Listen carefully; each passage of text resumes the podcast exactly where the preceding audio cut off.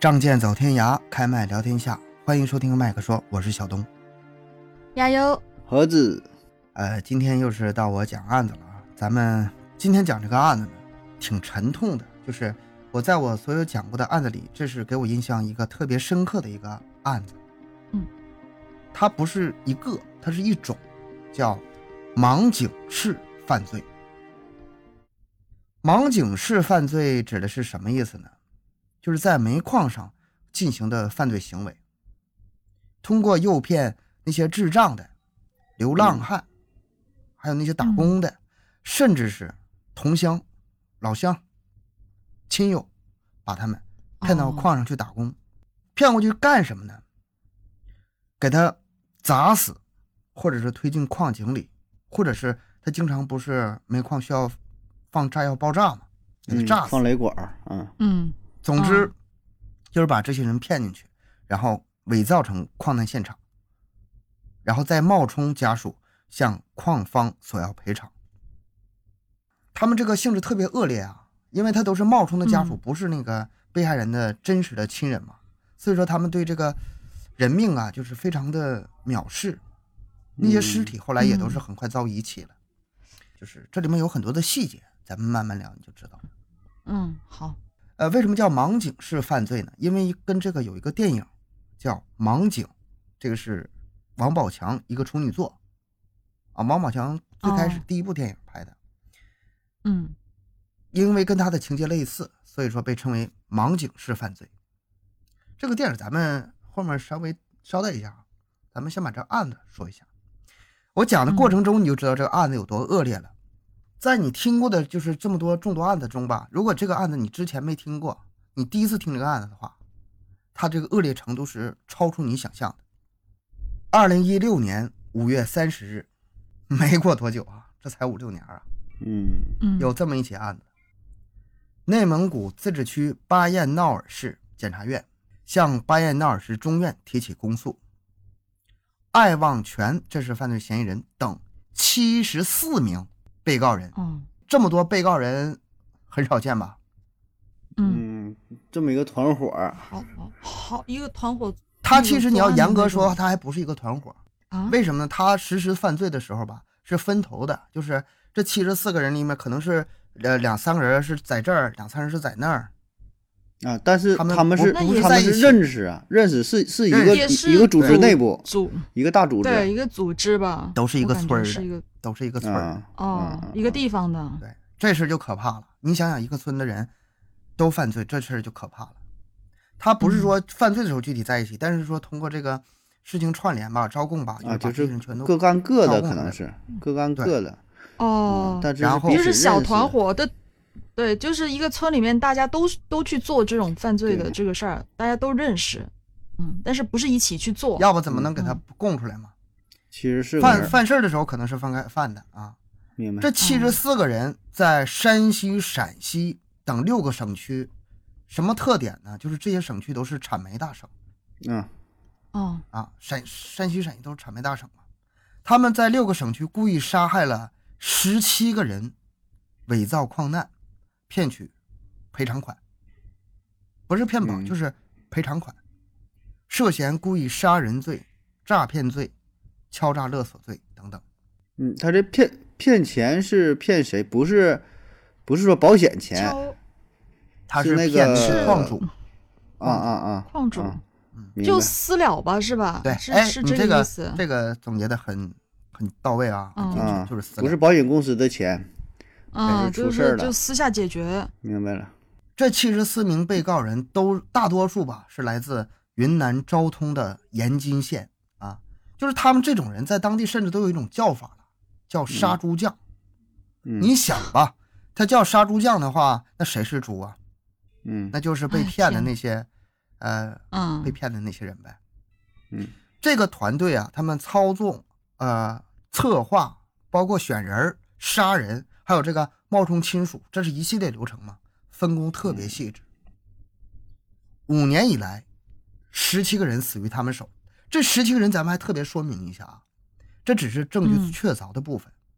还有很多人因为证据不全，就没有给他放到这个嗯，给他不知判道刑了，那就是对，就是实际没说上上死了杀了多少人是不知道的，不只知是道的这十七个人是有证据，这个案件是怎么发现的呢？也挺意外，也挺戏剧化的。二零一四年底，有这么一个矿发生了矿难，不得死人嘛，矿上得登记信息嘛。哎，显示这个死者呢、是个云南人，矿主没有上报，而是私了。私了赔偿了多少？赔偿了六十八万。嗯结果呢，就这么一个矿呢，就是因为私了赔偿了六十八万之后，这钱太多了，这个煤矿资金周转不开了，哎，拖欠了五十多个工人的工资，那这矿也嗯不太大呀，你六十八万拿不 来可了，开矿可能是不太小大。小小矿嘛，也对算是啊，对，总之就是说欠这么多人工资吧，嗯这些工人就不干了，那下井干活多多辛苦啊，多累啊，不行嗯，就聚集在一起就讨薪，嗯就这么就有这么一个群体性事件吧，把警方就给惊动了。警方就、不行啊，欠这个矿工工资不行啊嗯，嗯、得过来协调一下，调解一下。最开始只是很简单的一个过来调解的这个事儿，但是不调查还好，一调查发现这里面不对劲儿。因为二零一四年底的矿难之后，那个死者登记在册的那个死者嗯在云南居然还有住住宿和乘车记记录，啊，那就可能是就是根据身份号。死了对死了之后，还有哎这些信息，也就是说死真正死的那个人他是冒充别人的名字，冒充别人的身份，是对这个样子吗？对就是根本不是自己的身份去死死的，有的听友一时可能反应不过来，但是当时警方脑子中直接出现两个字儿，就是骗赔，嗯因为他这个是死人，而且涉及这么大金金额，而且这个人还活着，这里肯定就涉及到一个骗赔的事儿。那么，既然那个人还活着的话，那这死的人是谁？对，警方为了这个稳妥起见呢，到这个云南昭通去调查，去核实一下。哎，这人还真活着，他这个住宿乘车记录吧是真实的，哎，那就确凿了这事儿。嗯这就是一起故意杀人骗赔的恶性刑事案件。那个里面嗯肯定是有人死了，要不这个钱出不来。那死的人嗯，那得调查一下。警方就迅速采取行动，那捋着线索找吧。二零一五年的八月，先后在云南、缅甸将这个涉案的四名嫌疑人抓获归案。他这个其实还是好找的，因为当时钱给谁了啊，还是有嗯线索的。啊，嗯把他抓来了。人抓到之后，这么一审呐，这事情远远没那么简单呐。他们都不是一次了，身上都背负着多条人命，事情哦，越揭露越大，就让这个让这警方越调查越害怕。在供述中说，你这同伙一共有谁呀、还有谁呀、那就嗯招呗。嗯结果就招出来三十四个人，这三十四个人就给他往回抓吧，抓抓抓抓之后接着审，结果又供出很多人，啊就是嗯，就这个戏越牵扯越多，人越多，最后一共是咱们说了七七十十四四个个人，嗯嗯犯罪嫌疑人，一个流窜多省、时间跨度长达五年的以暴力手段致人死亡的伪造矿难、诈骗赔偿金的特大犯罪团伙，就这么被揭开了。该系列案的主要嫌疑人艾望全在二零一五年九月也在温州落网了。这个案件啊，就是当初立案的时间是二零一五年一月二日，这一系列案件也就被称为是幺零二特大系列杀人骗赔案。这个案件嗯当时是把国家公安部给惊动了，公安部挂牌督办的，就是案子不到一定程度吧，它不会上升到这个程度。以前咱们听说有一些，比如说市局督办或者省厅督办，这就已经很嗯高级别了，公安部都嗯惊动了，公安部督办。对啊，咱们再说一下这个案子，大安新海铁矿，这是在一个苍茫的草原之中，人迹罕至，设施简陋，招的都是外地的矿工。呃，这也是系列案件中案发矿井的典型特征，很多矿井都是这样。嗯，保因证为比这较个偏呢，犯罪嫌疑人他选的都是这种环境偏僻、对条件艰苦，然后而且最重要的，管理不是很规范的，这个很重要，嗯管理不是很规范的中小型煤矿。啊，就小小矿，你要管理刚才很规说范的了，话，一下对嗯，几要几十万他就 周转不对，开六了。嗯十八万他赔不起，呃，他赔了以后就周转不了了。就他这样的这样那种小矿的话，他就是肯定就是对来招的一些什么人都都挺不严格，不会说有不严格，对无所不谓严格就有人来干活儿就嗯行嘛，对吧？你干一把，干一天，对甚至给一天你就完事儿了，临时工。也因不为管你他是不规谁范，所以他就会私了，就会有什么事儿就私了搞对，定，啊就怕闹大呀，不会就去怕闹大嘛。嗯，是，这十七起案件呢，有九起都是在山西，山西也是嗯煤煤矿多嘛，煤矿大小煤省，矿嗯遍地都是。那么他们这个犯案的过程是什么样的？分这么几步走啊。第一步就是去劳务市场雇人，啊，就去寻找目标。条件呢挺有意思，要与团伙中的某人长得相貌相像。为什哦？么呢？骗他说是他冒亲充亲属，嗯嗯嗯，嗯然后最好是流浪汉，然后呢，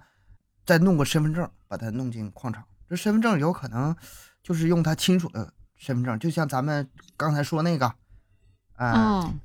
死人怎这么还个有身份证消费记甚录至呢是甚至可以是真的，对吧？这身份证对可以是真的，就是啊，嗯对，可以是明他白这了。好几种情况，有这个拿亲属嗯办假证的的也有啊顶替的这，也有拿办假嗯证的，嗯嗯有弄个身份证给他进去，这是第一步。第二步的时候呢，就是跟跟这个人说了，开出很高价，我们一起去哎煤矿，，那这个说说到这个事儿，我突然想到，那如果他是办假证的话，那不是更难找了吗？就没有完全没有办法找到他本来是什么人了。对啊，完全找不到。那他们就是，其实真的，我觉得，就对他们这个团伙来说啊，他不应该用自己人的身份证。他如果直接办假证的话，那根本就没有办法，没有线索去找这个人。他这个团伙吧，因为涉及人员太多，这太复杂了。他有的吧，他是真的把亲友去给弄进去害死了，嗯，就什么情况都哦有，真的把同乡塞进去，然后把那个煤矿弄塌方了，然后弄钱出来，什么情况都有。嗯，嗯，是，他们这就已经不重要了，对于他们来说，就随便能找着一个合适的人选，对，对吧？嗯只要能差不多，哎，你能来进这个矿，能骗这个钱，也就 OK 了。谁管你其他那些事儿？他不会，呃，在乎那些细节了，对吧？这说白了，一锤子买卖都是。有可能是这样。嗯最开始的时候，他真的是呃哥俩一起在这里面打工，哎，对，一开但始是可呢能是，真的哦发生真的发生矿难了，然后你哎看一这个看这哦来钱儿来钱儿来这的快啊。可以啊，对吧？这可以嗯啊，哦，这样子，然后可有的人可能就是真的再把一个亲人找来，然后给他害死。然后呢，嗯有的人可能是亲人找不到了，那就在市场找一个，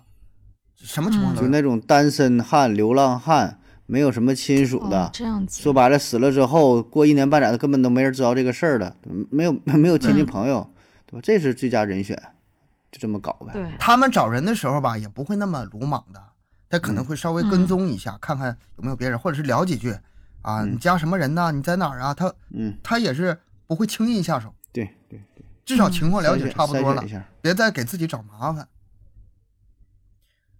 他跟这些人说话的时候，一般都是这个工资说比较高，比如说那时候矿工一天可能工资两百块，那我就说，嗯，那你跟咱们一起干，一天三百或四百，嗯，很就是工资很高啊，多那个给年点儿代。吧，嗯，哦，但是实际上这个钱呢，那个被害人是根本不可能拿到的，因为他们嗯，第三步就是杀人，杀人不会太久的，给他那个人骗过去之后，基本上几天就动手了，没、哦一般不超过五天，是吧？三天五天这的样，啊对，对这，么快，一般是第三天就动手了。杀人方式呢，主要是两种，一个人就是把人打昏之后，将矿内的运输车装满石头推下来，嗯给他压死。嗯，嗯，你想想这，你让警察调查也不好调查呀、你也嗯很容易可以解释成是这个事故意，外嘛，对吧？就是意外事故，对嗯，或者就是把人打昏啊，就给他放在矿道里，然后呢，嗯从这个矿道上方撬下一块石头把他砸死嗯，然后就哦塌方呗，或者是爆炸呗。啊，这玩意儿也没有什么视频录像确啥的，确对实吧？没有什没有什么监视器真，的很你咋说咋对是啊，反正很而且他砸嗯的时候一定会把脸给砸花的，啊，之不后知道谁是谁之，后想容辨了认尸体很难辨认的。对啊，操了，太他妈狠了，这个，嗯二零一三年在陕西就是这个咱们之前说那个姓艾的那个首犯，啊主他犯故意啊将这个嗯对矿点引爆，故意将矿点引爆，然后再喊受害者去那个呃进入即将塌方的矿井下，然后把他啊杀死，操就这样呢就能造成他是被活埋了。哦然后随后就谎意外报嘛，这意个外事对件，嗯对吧嗯？活埋发了生事故了，他这个不是意外，他是事故，他这个应该事故是啊有明确责任的，就是矿啊，方就是事的故，对，嗯，就是事故管理不善造成的事故嗯，他塌就方造成这种嗯现象。那个可能是他给整整塌房的，但是回头嗯都怪到这个矿上。嗯，矿对主，反正不管最终最后就赔钱呗，赔钱私了。对，就是要钱，啊对啊，我操，人死了之后，那肯定就是第四步了，找人冒充死者的妻子啊、父母啊或者啊兄弟啊，闹哎过来闹嗯认赔。这个案件呢，二零一几年这个案件呢，赔偿额从五十万到八十万不等，一条人命嗯，就这个价儿，操了，就这个价儿。嗯而且你这个里面有一个非常非常恐怖的点是在哪儿呢？因为这些尸体是发生矿难死的，他们嗯不是嗯凶案，所以会送到火葬场进行火化。嗯我之前讲这么多案子，这个尸体的处理是一个非常难办的事儿。嗯为什么对为什么有这么多案子是碎尸呢？是不想让这个警方找到这个尸源，不想让他知道这个受害者是谁。啊，有的是抛尸啊、碎尸啊，嗯，这是煮还了有的，更恶又劣整的我地的我是吗？对，还有更恶劣的，我就我就不细说了。为什么呢？就是不想让警方最后找到证据。但是嗯这个、他这个尸体是直接送到火葬场给焚烧的，嗯，哎，我他我走的不是是正常太手理续解，正他怎么正常法呢？就是本身这些人死了以后，他火火葬场他就是收这个尸体的时候，他不需要任何的证明吗？就是哦，我知道你这个人死了，你拿过来我就烧了，就这样这吗。个人不在可能矿吧里工作只，就是没有这个矿家属，没有家这属个签字儿就就是行了，对家属签字儿了，没有人报哦案，就是认，对吧？就是认了死没有人死报者案家属认，在矿上出现的这种事故，说的难听点儿也是很常见的事儿。然后呢，双哎方达成协议，哦赔你七十五万，是啊行不行？不行，八十万，行了吧？啊，OK，你对签字了，对吧？你是他的什么什么人，认这事儿，尸尸体拉走，化了，完事儿，跟没有关系。人这边这矿该工作工作，你别耽误人家事儿，对吧？就属就就这个对道理嘛。真真的好不规范哦，感觉。 这个家属当然是假的呀，但是这家属签字之后，哎，各方都嗯认了，然后就送火葬拉场走去嘛，拉走就完事儿了焚。烧。嗯焚烧了这尸体，可就真就找不到了。警方为什么取证这么困难？嗯嗯，你这都烧成灰儿了，嗯，然后呢你，这帮人现场也领现场也完，没有，在那什么也哭没有天哭天抢地的，把这个嗯、呃骨灰盒拿到手里，哎呀，这个我我这你走了我可怎么活呀？然后嗯嗯拿到钱之后辞嗯职，全所有成员辞职离开这儿，出门就把那个就扔了呗。就扔了，骨灰盒就扔了。天啊，他这个没有人性到一定程度了。嗯嗯然后再继续找新的地点，不能在一个地方一直来，然后嗯去找那个新的目标，继续这个勾当。那你说这个真真的是一个团伙啊，真的，起码咱说得几个人配合，对吧？一个对对是不可能。呃，一个是就是嗯好几个得人啊是下这个矿真正的干活儿，咱说得有两个三个的，然后呢，人才市嗯场找个人，这个就是说的待宰的羔羊，剩下他还得装他的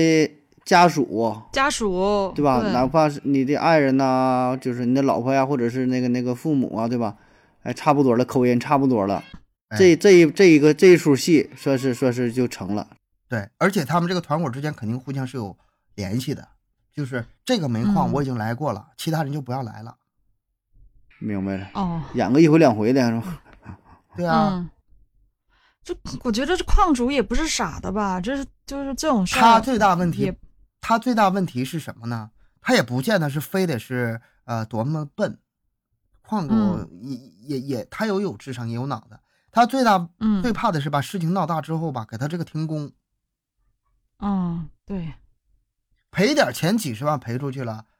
损失挺大的。但是如果停工的话，那你想 想，对都，说他停有钱人停家里有一矿有停矿啊停一天，可能就是损失就影很也大。也影响，对，甚至比这对都大。他怕停工，对，嗯，确实，这咱们说这七十四个人，绝大多数都来自那个云南省昭通市的盐津县嘛，这是一个小县城啊。嗯警方到当地后就发现，就是以这种诈骗为生的人不在少数，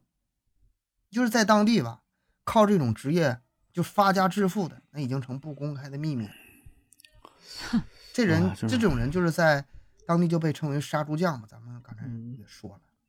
嗯这个审的时候吧，这个案子因为涉案人员太多，被害人也太多，整个案子太复杂了，极其复杂。当时就是调查审理这案子的时候，据说啊，据说把整个巴彦淖尔的律师所都掏空了，所有的律师都出来吧，给他们辩护去吧，得给他们指派律师嘛。对啊，会啊指派的啊嘛，就是说法这法个律援啊助啊啥的，明白了，就是必须得有一个人，就是你不找律对师，对什么对国家都会给你派一个律师，属于这种是吧？对啊，就他是会有这个援助律啊师，嗯人人太多了，就帮真是不够 用了，律师不够用了。你就想想，这帮律师也是够忙活的。除了这十七条被害人命就是找到明确的这个证据之外吧，他们又交代了三十五条线索。咱们这么算一下，如果是按照他们交代这三十五条，加上已经确认的十七条，这就是五十二条人命至少嗯，啊。他们可能还有隐瞒的没说的。那五十二条人命涉案金额是多少钱？资料里没有明确的资料啊，但是咱们按五十万到八十万计算的话，五十二条人命，咱们按五十万算的话，五十万，两千六百万，两千六百万，嗯，按八十万算的话是四千多万。嗯你要分到每个人身上，每个人也能分个三五十万。三五十万的，哎，啊，这个这个，这个真的是，那三十五条人命吧，是很多都是三无案件。什么是三无呢？没有尸体，嗯没有尸体，没有现场，没有直接证据。咱们说了，就是很多很多那个骨灰出门就扬了，你上哪儿找？上哪儿找嗯尸体的？还有的是就是埋在矿底下挖不出来的，爆炸挖不出来的，就是很难定罪吧，很难定罪。就是这些证据链儿形成特别难的，就是最终没有给他定罪。但是这十七个十七条人命呢，也不是说都确定身份的，这十七条人命能真正确定身份的也是占很少数。嗯有的人的那个证据只是说我矿主的证词，嗯还有这个罪犯的这个账户、巨额资金汇入，从这些侧但面也不是证明这儿有不是个人直接死了证据，对吧？嗯，这不是直接证，很没难找有到尸对体，对你找不到这些东西。只有少数的人是根据一些就是留在矿里的那个衣物啊，那些 DNA 啊测定出来， 哦，这个人有名有姓的，这个人死在这儿了，剩下绝大部都找分不到了，都就是间接找不到这对东对西。，因为没有人关注这些人的生死啊，很多都是无家可归的流浪啊汉，嗯或者是劳务市场就是找的外地的打工人。这些人吧，有的是智力残障，他们自己都说不清楚自己是谁啊，一说有钱哦就跟着去了。你看这样，这个犯罪分子就好下手了。本案牵涉的人数众多，作案环节众多，所以虽然没有直接找到尸呃尸体，但是警方说这证据吧还算丰富，就是十七个被害者的定罪证据还是够的。呃，比如犯罪嫌疑人他自己口自己招供了口供，嗯然后呢，矿方会有人出来做证词，还有关殡仪馆的火化记录，嗯，还有那哦个赔偿金、银行转账记录，这些形那成一是个综闭合环在一起，那还是这有那人保证死是有的。这些证据综合在一起也嗯，够那了，也不是少了。证对据，这就可以给他定罪了，但是还是不知道具体是谁。呃，确定了十七个凶杀案，还有三十五个没确定的，但事实上可能还有更多，这就无法知道了，这就无法知道了。嗯咱们这个案子讲完了，但是咱们可说了，这个盲井案不是一个案子，嗯是一种类型的案子，涉及的罪犯和被害人的数量是非常非常大的。你就稍微、稍微稍微了解一下，非常的触目惊心。这起案子不是七十四个犯罪嫌疑人，十七条人命吗？还有别的案子能达到什么程度呢？陕西农民潘申宝这个残害农民工也是讹诈巨额抚恤案中，至少死了二十八人。哦，还有郑吉宽团伙至少死了一百一十我，去，哇，这么多，于桂银团伙至少死了三十八人，天，等等等等等等，那就是他们也都是这个类型的，属于都是这样子，就是吧？嗯对都骗是同一类骗型的骗这个抚恤金这种的是吗？我刚才以这个案子举例吧，是因为这个案子资料多，可以好举。但是你要说恶劣程度，它排不上号。嗯，对，你不只有这致死一百一十人对，一百一十人啊，这个吗，啊，天啊！而且就是不同，这里面有还有年，就是就是不同年代，它这个赔偿金额不一样，或者是不同类型的煤矿跟别的矿可能嗯，赔偿金额不一样。比如说早期的潘森堡等案中，六十多人杀害了二十八名矿矿工，一共是骗取了抚恤金是五十二万，这个年代比不较那早嘛真，不多，咱说一条人命能这一条人命也就换将近不到两万块一钱对万啊多块钱儿，两万块钱儿，嗯啊，不不到两万，六十余人呢，每个人大约分到了八千块，二十八条人命，每个人分八千块。一九九六年的时候吧，城镇居民人均生活收入也就是四千多，嗯，农民就更少了，农民是就是人均收入是一千九百二十六。哦，那你想想，他拿到这个对八千块钱，挺不对他是个什么概念好像挺多了，是挺多了。啊？对，就大约是五年嘛，嗯，就是一条人命相当于他，不是说一条人命，就是他们这一系列的这个集分体到的作案钱犯罪分得这到个的嗯钱集体作案，对，嗯相当于他五年的收入了。嗯，这个例子吧就不举了，举不胜举，太多了，非常非常的恶劣。那你说这事儿真是啊，咱以前，嗯，东哥，你说你说这些大案，以前讲那些什么残忍呐、碎尸啊，如何如何，只是这个手法上可能说残忍一些，又把这个尸体又怎么加工处理了，但是你跟这些一比哈、嗯真是对啊，说的这个难听是点儿哈、你这些真应该是排得上号了，可能咱都没听过这些。呃，主谋这些人呃叫什么名儿哈？这些事儿好像咱都不太了解啊。你、像之前讲什么香港不四太大了凶杀解，但你这事儿比我靠，真是挺震撼的，而且是这么多人能够是集体作案，就是这个人性啊就，发展到这份儿上，杀了好几对，十完全的人啊好像太可怕这个了团体的每一个人好像都没有这种人对呃人命对有什么对意识的感对觉。你像就之是前生那命些这个案件，可东西能是自己一个人犯罪，就说啊，这个人这个人怎嗯么，甚至说性格可能有点异常、孤僻或者不正常，嗯，这种集体的冷漠、集体的这种暗着，我靠，这对个啊带来的这种呃感觉是，我真是超出我的想象。这以前以前不一样真是没不一对，样从来没接触过这人。对啊对于他来说，可能杀个人，我靠，那不就是赚钱嘛？杀一个人多多少钱？杀一个人啊，两万块钱，杀一个人多少钱？我靠，这我觉得他们就好像已经是那种，就就也跟东哥以前讲过的什么杀人家族那种感觉，就有种有种那种类似的感觉了。就整个村里面的、他们整个嗯集体的索人尼都已宾经家觉得族这是是一吗个，对，都已经是个习以为常的事情。他觉得杀个人就跟杀猪一样，很正常。他们没有这种对人，这就是这就是人性的对啊，阴暗的地方。嗯，就是，呃，有的听友吧，有的时候会在群里头跟我说，哎，那个案子破没破？比如说哈，有一个很著名的南京，呃，碎碎尸案嘛，嗯十大悬案之一。 他们问这个问题的时候，我第一个反应，他这个案子只是有名儿，南京碎尸案只是有名儿，嗯，好，好像里面这个悬疑成分挺多的，大家很感兴趣。嗯但是实际上，讲的案子越多，越感觉那个其实排不上号。真正在我心里最可怕的，其实是这种案子，就是这对咱们今天讲的对这种案子，谋财害命，全村出动。是啊，他这个从根儿上应该是这个制度上有问题，对，就是赔偿人的这个制度上是啊，我觉得这这种个，私了的事儿不应就不应该出现，嗯，或者是出现也可以。你比如说，每当死人了，你警方需要应该有个备案，应该有调查登给记一个备结案论对给吧，啊，给个对啊，嗯，但是他们而且身份你得给他确认。矿主的话，可能会觉得这个事儿肯定会影响他们嘛，就那像会你很前麻面烦说的到的，又挺对，很麻一烦。旦有这种事儿，他起就码宁给愿你画你先停工，对吧？先停工这边调查，嗯可能调说查这十天半对个月过去了，那他一天的可能咱说几万、几十万，可能都有这这种产值了，他接受不了。像这种事儿，这个大煤矿很少有，哦嗯，大煤矿那种矿难，它真就是矿难。但是这种小煤矿吧，就是呃，也是管理应该是对再严格点，很像大煤矿一样去管，就这种问题就不不会。很不属规于范模导糊致的，模糊地带的东西。嗯这个案子不是叫盲井式犯罪吗？嗯盲井，咱们聊一下电影吧。就是，呃嗯、没有看过这个电影的听友可以上网去搜一下，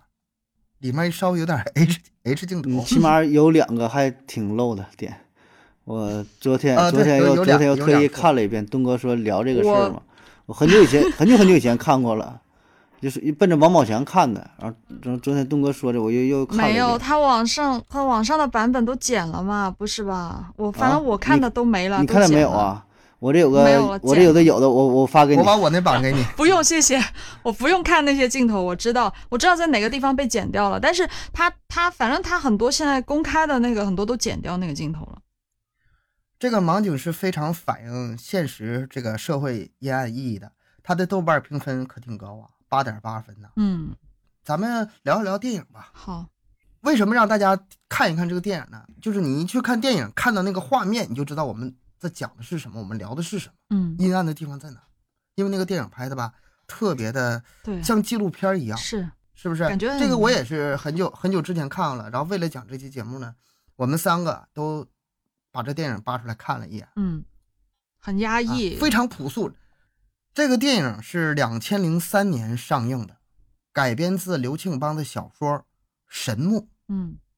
由李阳执导、编剧，王宝强处女作啊，王宝强的，嗯，还有李义祥、王双宝。哎，李义祥、王双宝这俩演员也不错，我这俩演坏这人俩也可真以是啊，啊，从来我真是从来没啊听过可这以俩人，但是一看这俩演的，我就挺呃，服了我，也是，是吧？一看就是坏人，就 演的这这个演的真是还不挺错狠，真我的感觉就是本色出演嘛， 这俩人太到位了，这俩人演的嗯不着痕迹的，呃，挺挺这挺推荐，确实挺挺牛逼的，可以可以，这俩人，嗯这个聊电影的话，你俩就多聊点吧。嗯，这嗯个你俩也看了、嗯是吧？也这个大致也都了解这个电影的情况。嗯。从哪儿说起？哎哎，你说别说这个，我当时我在看这个电影的时候，我不是它是二零零三年嘛，就看上去就是挺旧的电影，挺老的电影了，而且它拍的那拍嗯摄背景可能会更早一些，可能是九零年代还是什么时候的，他那就是九十年代，因为那里有物价呀，是一吧？个什么烧饼一块钱，什啊啊啊么啊！有物价嗯在那儿。，对，它有很多那些集市啊，那些地方的，反正感觉我看的就是就是那个年代就呃挺应早、该是挺早九几之九前几的。年的事儿，保证是两千年以是前的，嗯，然后我在看的时候，我就在想啊，就是东哥你讲的这个案子，就是他这个电影那么早，然后这个案子这些案子那么新鲜，其实有些人他嗯是不是通过这个电影，就其实以前像盲井这种犯罪，它并不普及，也不是不是说特别多人知道这个事儿，就有这么点回事儿。但是后面有些人他是因为看了这个电影，从中学到了一些犯罪的手段，然后才去实施这个犯罪呢？我我一直都在想这个问题，是不是有这个可能性？嗯，这个倒是挺尖锐的。这个咱没有明确资料，是不是后面人照着盲井学的？但是像这种电影呢，我觉得揭露社会的阴暗面儿，嗯，然后给大家一些警示，它有它它的社会意义是在里面的。但是我不确定是不是他们跟他学的。就反正就我我就有这种这个案这种案子确实是一直存在，就嗯是近些年吧。嗯你看现在是二零二一年，嗯，但是二零一几年这事儿还有呢。对啊，嗯就是嘛，就是我就感觉嗯、你说这个，我我我今天就就为了做这节目找这个资料嘛，还真就嗯看到了，嗯这是什么地儿啊？具体地方不说了，他贴了一个公告啊，一个信，就是本来说哦这个电影啊、是想给大伙儿起到一个警示的作用，但是呢，你看这是二零一四年发布的一个公告，嗯哎，恰恰就是因为有人看了这个电影，就学会了里边的这种操作方式。啊还，当然真的是在是啊是在一个比较就是嗯，在云南哈，一个非常非常偏远的地儿，就是别哦人不知道啊，可能这人他看着了，他觉得这个挺新新鲜，手法好使，然后、嗯呃走上了发家致富的道路啊，真就是跟这个里边儿学的哈，所以这个事儿也是挺挺讽刺的吧？对啊呀、就是本来想是警醒大伙儿，然后没想到呢，反倒是被恶人学学会了。所以这导演要是要是知道这事儿，这个吧，我是觉得这样，你得看根儿在哪儿。嗯根儿其实很多啊，包括当地的政府怎么管理这煤矿，包括这个警方的这个管理制度，它不是说单一方面的。如果说你各方面管理的很好，它是无从下手的。嗯我觉得根儿是在这儿上，它不是说直接原因，它可能是间接起到了一些提醒效果啊，但是我觉得它不是直接原因。如果说你那些根儿上治理的很好的话，再怎么提醒他，他这个这个犯罪道路也是行不通的。我是这么想的啊，嗯我是这么想嗯，但是确实有一些东西，就是你看现在有一些报道，关于一些破案呐、具体的过程也不会说的特别细啊，真就是对，怕被一些人儿学会对吧有？这个利这个用这个确实是这样。嗯就是我讲案子的时候吧嗯，有两个地方就是非常小心，一个是犯罪的过程，嗯，嗯就怕别人学啊，嗯，也是怕人学；一一个是，呃，也是怕引起不适，也是有些地方没意思。还有一个地方很重要，警方的侦办过程我很少讲，嗯嗯可能只是笼统的讲一下，通过摄像啊头，把这个案子就给啊破了啊，一或者说是完事儿，嗯，对，或者是哎找到一个鞋印怎么的，但是不会讲那么细。一个是也没必要，就是广大群众吧知道，啊，警方有这个能力有这个技术就行了。具具体怎么操作的，一般不讲，我一般不讲。嗯因为你也我不感知觉道啊， 你信不信我感就是看，就反正我我感觉比较，就像盒子说的那样哈、就是如果这个导演他后面知道了这后后续发生这么大的重大的案件，他只应该自己会很感到很寒心和痛心嘛。就是他本来他可能是希望通过他披露这样一个社会污点。实际上，他本意是想引起可能是更多的社会注意、社会关注到这个这个东西，或者是嗯更规范这一块儿，但关注结果了没有做到。 不仅关注了，还学会了，就是就是从阴暗方面去关注了这一块，这正面的这一块没有做到啊。李阳导演是一个非常有追求的人，嗯，他这个《盲》系列呀，一共拍了三部电影。哦，第一个就是咱们说这个《盲井》，嗯嗯第二部呢是什么呢？是盲山。盲山是说拐卖女大学生到山里给人当媳妇儿，这是、嗯哦，这个也是人性黑暗的一个知音面儿。对，你看那个盲山，你会非常压抑的，就是整个村子的人把这个骗来的女大学生摁在村里，不让她出去报案，甚至村支书、村长看着之后，哎，你看远点儿，别让你小子挺有福气，他是这种话，他不是嗯说你不能这么做，报警什么没有这种话，甚至当地的警方也是那个村里的哎是，，这是这种相对电影应该是不能上映的吧？这种应该是，盲井、盲山都没有上映。嗯，果然，第三部电影是什么呢？是《盲道嗯》。 《盲道》呢是讲述的是拐卖儿童、强迫乞讨这么这么一个题材。嗯你看看这三部电影啊，它这个《盲道》是公映了，嗯《盲嗯，道》是公映了。你看这三部电影揭示了社会三个非常非常黑暗的地方。对，真的，这个导演本身他是挺有自己追求、挺有自己的这个创作理念的。嗯，感看得出来，你说电影这事儿吧，我就是一直挺佩服就韩国电影了。你看他这个事儿算是就根据真实事件改编。你看韩国电影吧，有我觉得这个跟什么挺像呢？叫《金福南杀人事件始末》啊，不知道你你你嗯看过也是挺写实的，就是哎那人一直被压抑着，那画面画面挺那什么，对吧？这挺惊他悚。嗯这个是属于跟挺精跟彩这个就是盲系列应该是，呃，比较相相似类似的，对吧？然后它嗯能够供应，首先从这个电影审核角度来说吧，哎，这也不能说的太多，对吧？ 就是说它它它能上映，不是说单纯为了讲这个案子，他是为了揭揭露当时的一种现象。嗯所以我说这里我想说啥，就是它能，你看人家通过一个电影之后吧，能够带来一些改变，包括说那个《熔炉》，《熔炉》嗯就是就就嗯就是对那个呃校园性暴力，那还有那个辩护嗯嗯嗯人，就是他们还有什么出租车司机，是出租车司机，就是他有很多这种写实的反映社会，呃一些矛盾的，然后就就挺深刻的东西。第一，它能上映；第二呢，上映之后吧，能够带来一些变革，就包括一些法律上的一嗯些改变，能整个社会开始关注这个事情本身。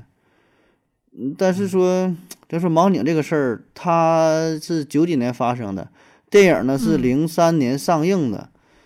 但是说嗯电影上映之后，啊不，第一它没有公映，第二呢，电影出来之后，这些事件仍然存在啊。且不说是有人跟他对学吧，我查了一下资料，就是从他上是零三年上，零七年河北啊、呃然后零九嗯年、一零年、一一年，再到一五年，就是这些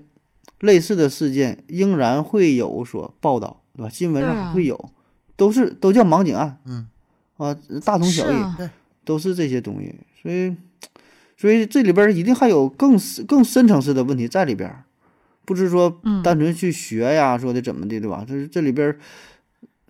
你即使没有这个电影的话，你从那个新闻呐、资料啊、公开的，你还是很多地方可以嗯知道这想事儿。想想学总是能学会是啊，嗯这个电影它其实拍的很挺温和的，啊，对，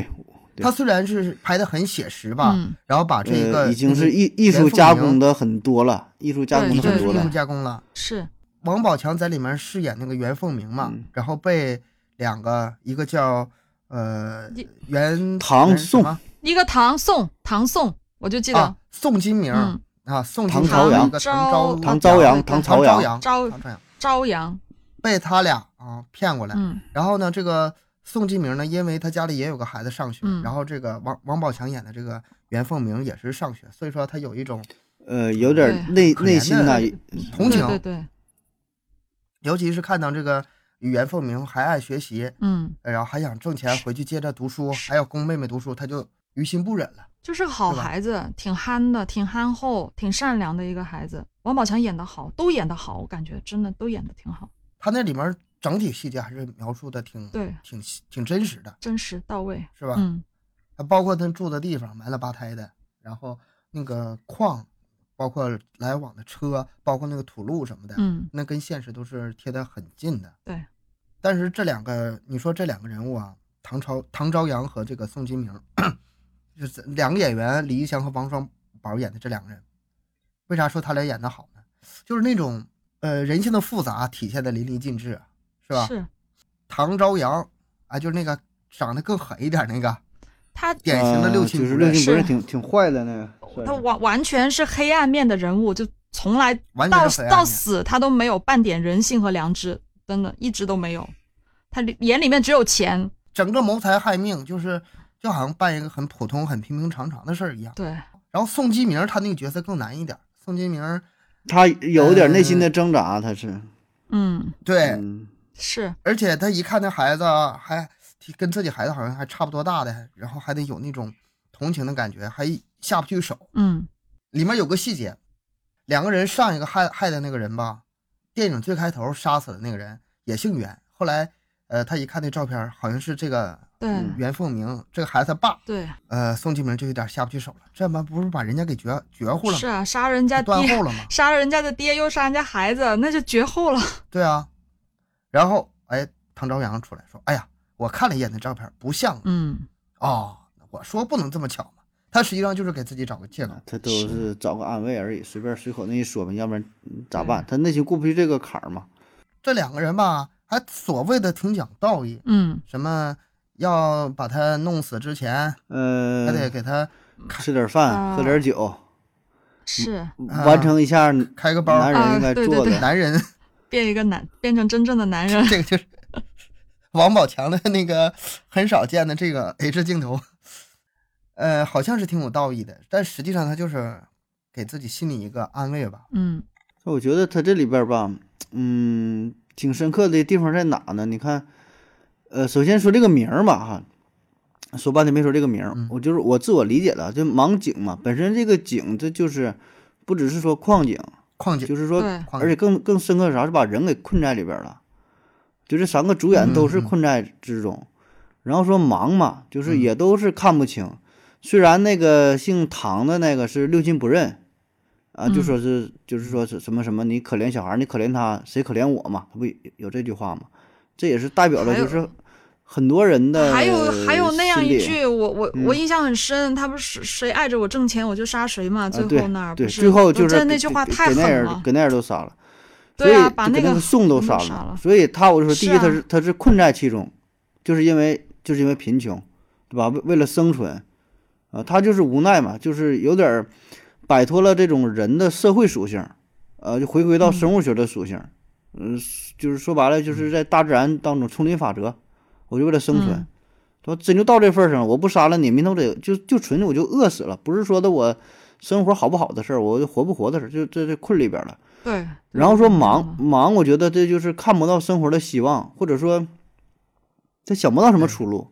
这是他唯一还唯有一能中够国想到的点，就是说我只能是杀人赚钱啊！你让我在矿里边干活，我也我他也觉得我这也看不到希望啊！我这辈子就在这里边待着，怎么怎么的，可能我我我也不想不想这么去做。他这个忙，除了他自己看不到这个嗯生命的意义之外吧，还有一个就是周围人，嗯周围人看到他视而不见。嗯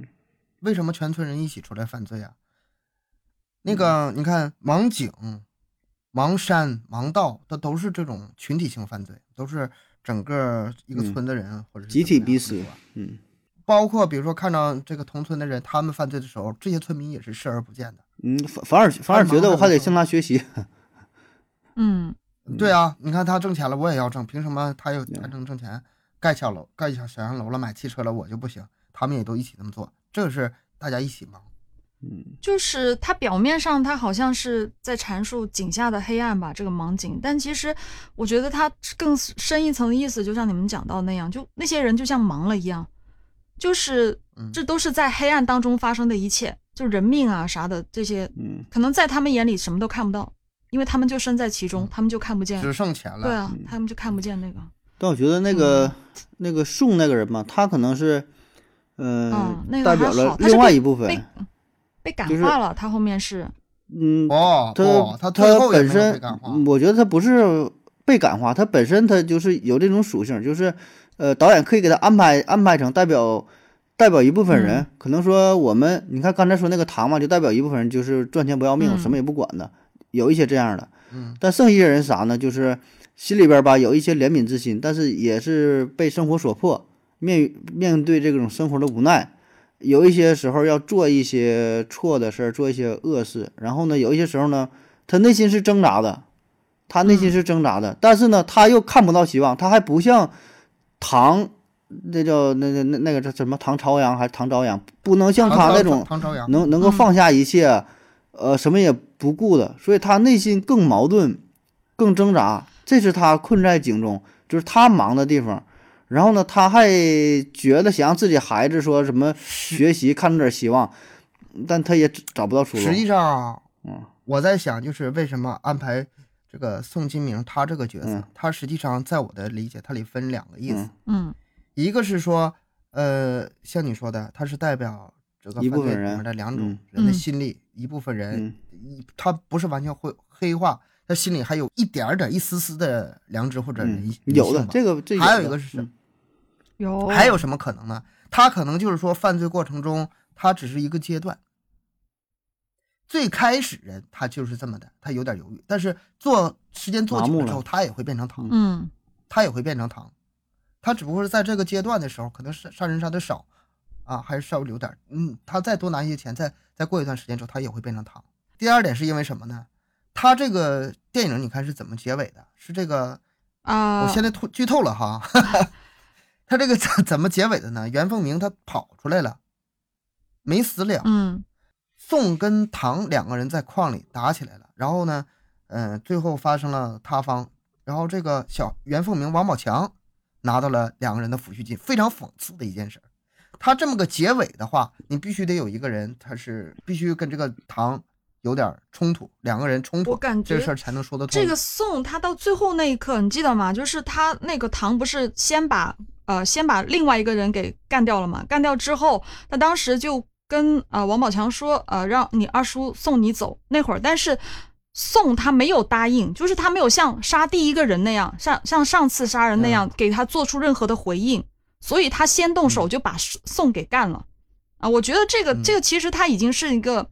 嗯，就是他导演当然有这样的刻意的安排，其实这个时候宋已经是心里面已经很犹豫了，他已经没有办法再跟他合作下去，所以他才会，呃，被那个唐打了打了，对，两个人才会打起来，才会有这样的一个，这个电影啊，最后是这么个结局，嗯这个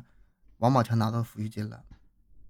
这是挺温和的结局，嗯，挺讽刺的结局挺。但是现实中，现实中不是这样。也挺善意的结局，我感觉这是毕竟是一个挺善意的电结影局嘛，是个电影嘛，挺挺嗯很好的结局。现实中这嗯种情况发生的几率实在是太小了。现实中就是对，被害人就被害了，嗯然后犯罪嫌疑人拿了钱跑了。他们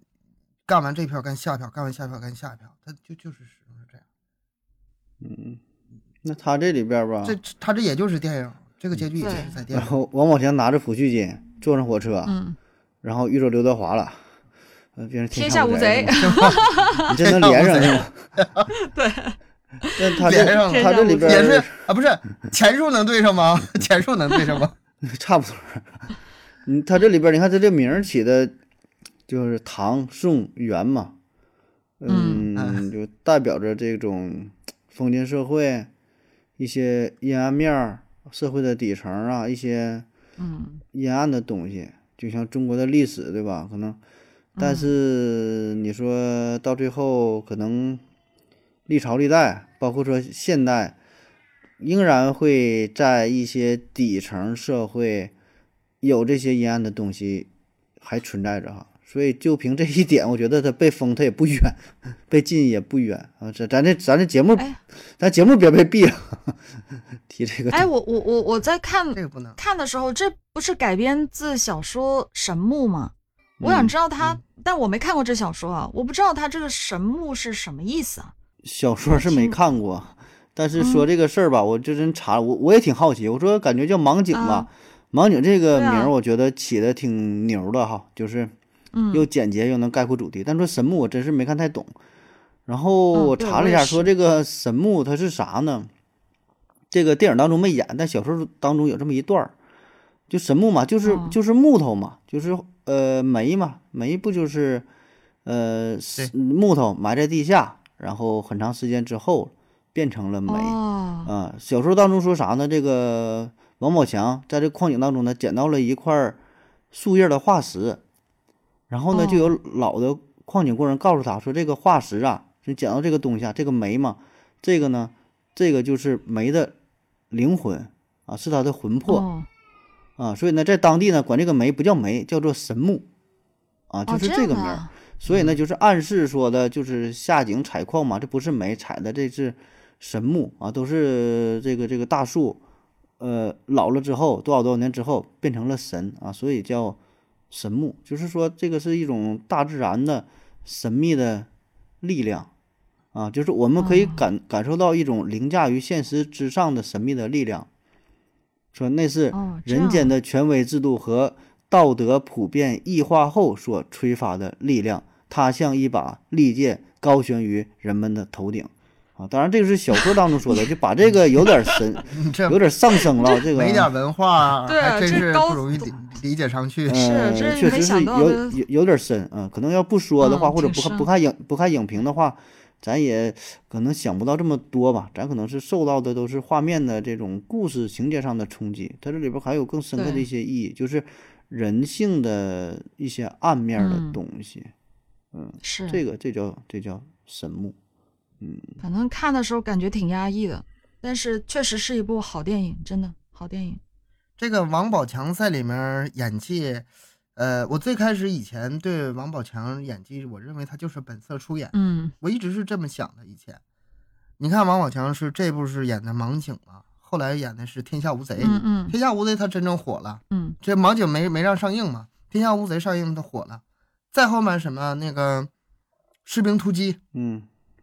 哎，《士兵突击》我许三多太喜欢了。嗯许三多里面没有女人，嗯，整个片子里没有女人，纯男人的电影，给你整的又哭又笑的，哎呀，真挺有水平。而且那嗯个《士兵突击》，你说一个剧好不好？你看这里面人火没火？你看之前什么像《还珠格格》呀，整个《还珠格格》火了多少人？嗯嗯嗯，然后《武林外传》火了多少人，是吧？然后你看这个，包括《士兵突击》也是，里面的演员全火了，这连续剧非常好看。我到这儿的时候，我一直认为他是本色出演，嗯但是后来我这个看法有点改变。你看像那个《哈喽树先生》。嗯，哈喽树那是先生那个是有演技在里的面就是另外一种对一另外一种造型了。嗯你看着他好像是也是傻傻愣愣的，但是他傻愣的方式不一样，不是那种愣，他稍微有点儿精神有点问题的那种黏，他没有演技他是做不到的。演技还还有挺好再往后，你到看什么时候就明显了，看那个一个人的武林的时候，啊，对，跟甄子丹对打，嗯嗯，他那股狠劲儿出来了，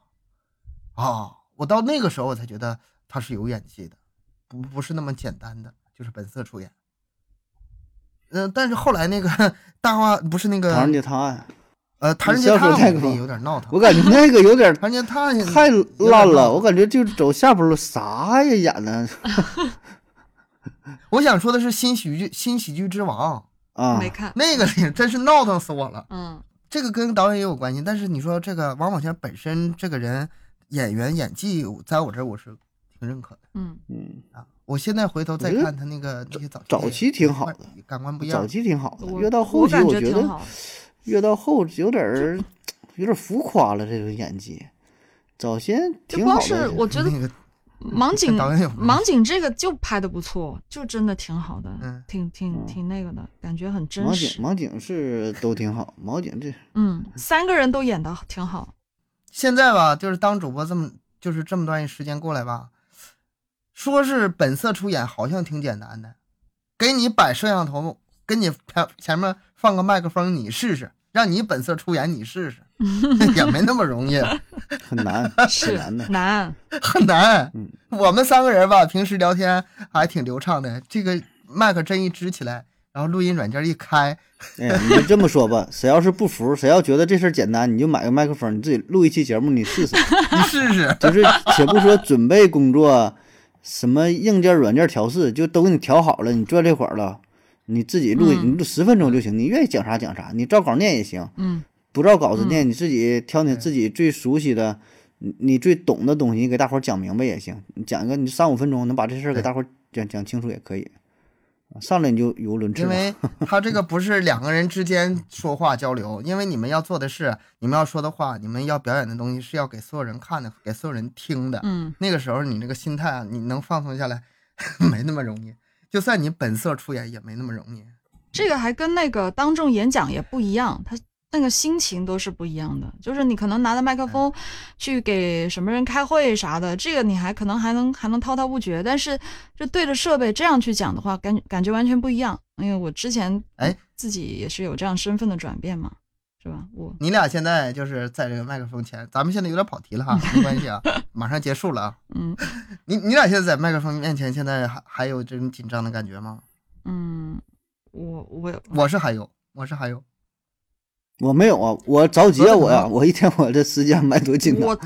我一直都没有，但是。是吗？啊那我我你一挺直厉害都，对我一直都没有，可能因为之前的工作也是对麦克风嘛，但是我我会有很多的，比如说，呃，就那种不是说我开了麦克风会紧张，而是我在开麦克风之前，我会做很多的准备。就是比如稿子啊，对嗯或者什么的，对要顺很多遍啊，或者看一下，然后会很流畅啊。就像我们咱们现在聊聊天，那不是都都很磕巴呀，结结巴巴的。但是自己自己看稿的话，那是感觉完全不一样的，是不同。但是紧张感我倒是没有。有，保证会有一些一个人跟嗯，一个人、两个人、一个人三跟多个个不一人样嗯肯定是不一样。对，然后呢，想着说和看着稿说又不一样，对，看着稿和看着刚说也不一样。是然后还有一个呢，网 络网络这个顺不顺畅也不一样对。你看我现在说话一点不磕巴，是因为我没看稿，而且网很 顺，而且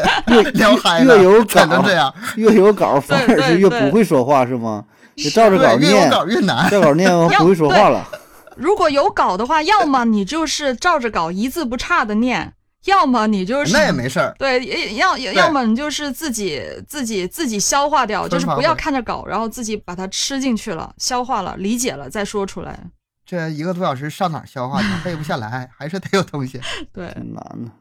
然后我们为了做这期节目啊，我们三个人都把这电影看了一遍。嗯如果就是嘖多多少少还是做点准备，就是因为这样吧。呃，之前有一期节目可能是准备的不足吧，也受听友你是批评你但是是说周星这样驰哈那期吗？对呀，那周电影星确驰实怎看么了不来啊呀，呀哥，我靠，哥呀？你要我到底怎么看呢？那么 多，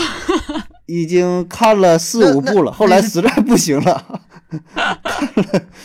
挑几个经典的看 了。看的都已经记忆混乱了， 完全记不住了，混混淆了。那是周星驰啊，我差点没说咱们要不讲讲乡村爱情吧，一共十五 部。但是杀了我吧后来发现这个节目啊，不能这么做，这节目嗯不能这么做。对对然后我们也是调整了一下方式，就是实在是要想涉及到电影吧，就可一部看，别这么一下整这么多部了，受不了，看不起。嗯，有些东西以前看过，但是忘差不多了嘛。要想做节目的话，还得重看一遍。嗯，对对对，这个资是料的还是还是得准备的。说是闲聊吧，那你得说的差不多，你说点东西， 得挨点边儿啊，也别别别被人家你说指出太明显的错误。你说这玩意儿一点不懂， 嗯聊啊啥？你看，像今天哈，咱们今天讲这个案子比较特殊，因为是盲井式犯罪，嗯所以说这个电影你绕不过去，咱们把这电影捎带一下。嗯以后呢，就是还是案子归案子，然后电影归电影，也是在在磨合吧，看看怎么讲，这个大家，嗯、能对这个事件了解的更透一点，这个或者是聊得更嗨一点，嗯大家多提意见吧。嗯，但但是这会儿也没办法，有些东西吧，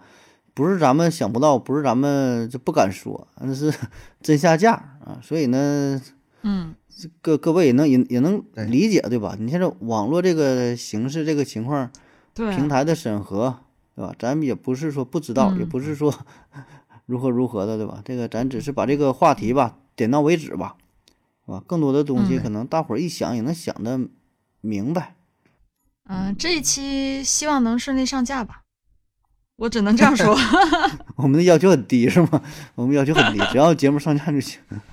对，人家拍了好好几千万上亿电影，说下架下架，你这个音频节目算啥？ 好，这行期吧，节目就到这里。嗯，感谢大家收听，欢迎大家多多留言、分享、点赞。每周三、周日二十一点更新三七二十一。加听友群联系主播可以关注我们的微信公众号“麦克说 Plus”，啊，那里不仅仅是音频内容啊，照片什么的都有。好，咱们下期再见。拜拜。啊、拜拜，拜下拜期见，感下谢班收喽听，拜拜拜拜。